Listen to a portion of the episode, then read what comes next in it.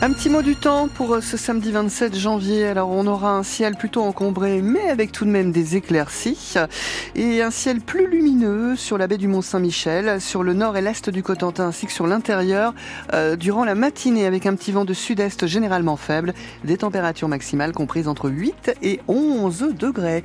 8 heures les infos tout de suite. Et c'est avec Frédéric Thiebaud. Un sursaut agricole, c'est la promesse de Gabriel Attal face à la colère qui gronde. Le Premier ministre a en effet annoncé depuis la Haute-Garonne euh, hier toute une série de mesures, simplification des normes, sanctions contre les industriels ne respectant pas la loi Egalim et puis des aides d'urgence. L'annonce la plus emblématique, euh, Mathilde Romagnan, c'est aussi la suppression de la hausse sur la taxe sur le GNR, le gazole non routier. Car c'était l'une des principales revendications du monde agricole, tous secteurs confondus. Cette taxe sur le gazole non routier devait augmenter progressivement jusqu'en 2030. Ça ne sera pas le cas. C'est une sorte de remise directe à la pompe avec une avance sur trésorerie dès le mois prochain de 215 millions d'euros. Autres annonces du Premier ministre, une simplification des normes. Dix mesures seront prises par décret dès aujourd'hui pour accélérer les procédures et réduire le nombre de réglementations. Du versement des aides d'urgence pour ceux qui ont été touchés par les aléas climatiques. Plus de rapidité aussi pour indemniser les éleveurs touchés par la MHE, la maladie bovine. Les aides là seront versées dès la fin du mois de février. Des aides d'urgence aussi pour la filière bio en souffrance avec une enveloppe de 50 millions d'euros. Et puis les lois Egalim. Gabriel Attal annonce un renforcement des contrôles auprès des industriels. Trois entreprises seront d'ailleurs lourdement sanctionnées pour ne pas avoir payé les producteurs au juste prix. Mathilde Romagnan, tout cas, ces mesures annoncées par Gabriel Attal n'ont pas apaisé la colère des manifestants.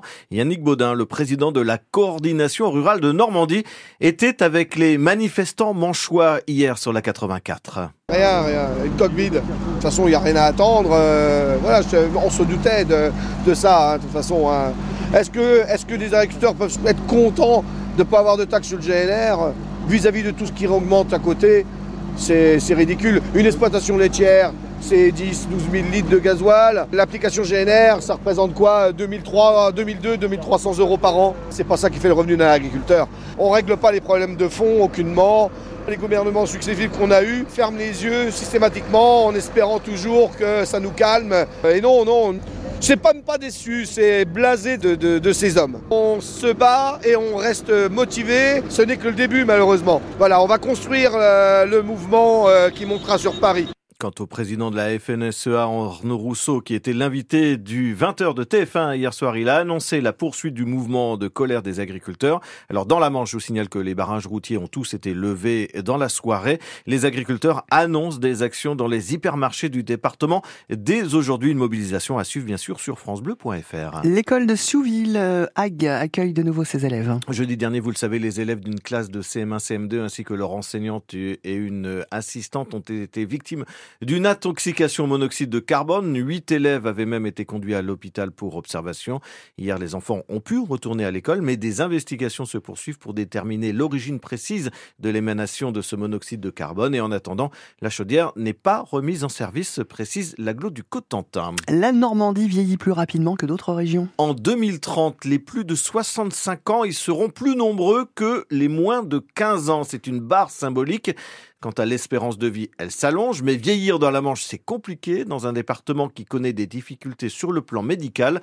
Alors hier, l'Agence régionale de santé a annoncé quelques nouveautés pour 2024, Antoine Liffaut. Trois nouveautés pour la nouvelle année. La première, la création de deux services spécialisés dans le vieillissement à domicile.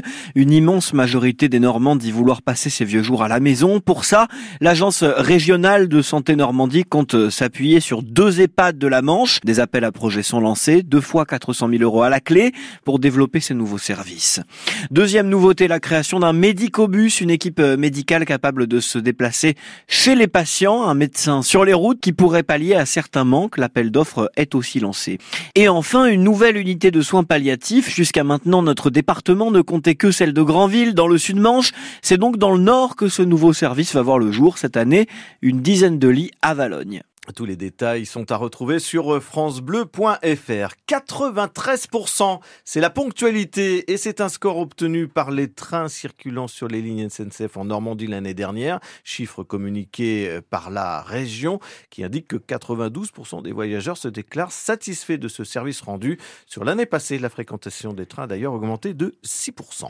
Votez Pierre Ce sont les affiches hein, qui ont fleuri dans toute la ville de Villedieu-les-Poils. Et si vous débarquez d'une autre planète, sachez que Pierre, c'est ce jeune chanteur de 21 ans qui participe depuis l'automne dernier à la Star Academy sur TF1. Ce soir, c'est l'événement puisque Pierre est en demi-finale du télécrochet face à Elena. La ville se mobilise donc autour de l'enfant du pays, Lucie Tuilé. Je ne connais pas. Je ne peux pas en parler, je ne connais pas. À Villedieu, ils sont très très rares les témoignages comme celui-ci en ce moment. Difficile de passer à côté du visage de Pierre qui orne les vitrines. Et quand vous tendez le micro dans la rue, les messages de soutien sont très nombreux. Vous suivez d'habitude la Starac Non. Et là? Oui forcément. bah, comme il est de Villedieu, ça donne forcément envie et il est très bien, il chante bien, donc c'est vrai que dans la petite ville, tout le monde en parle. Voilà, il y a un enfant du pays, donc euh, bah, forcément s'y intéresse et il y a un bel engouement. Donc euh, on a tous, euh, je pense ici, envie de l'emmener en finale. C'est vraiment un phénomène, même les anciens sont très intéressés.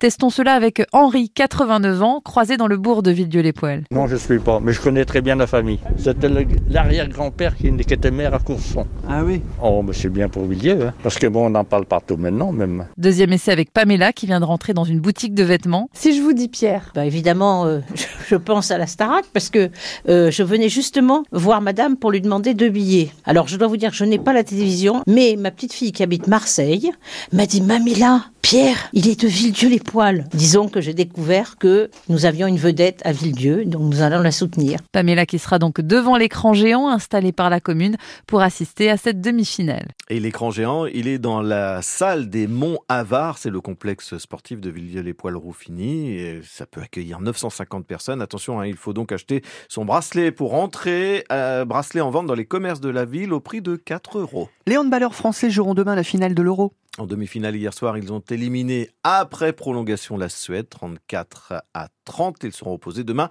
au Danemark à partir de 17h45. Et puis en football en Ligue 2, euh, Caen reçoit 3 pour le compte de la 22e journée de championnat ce soir. Coup d'envoi à 19h sur notre antenne.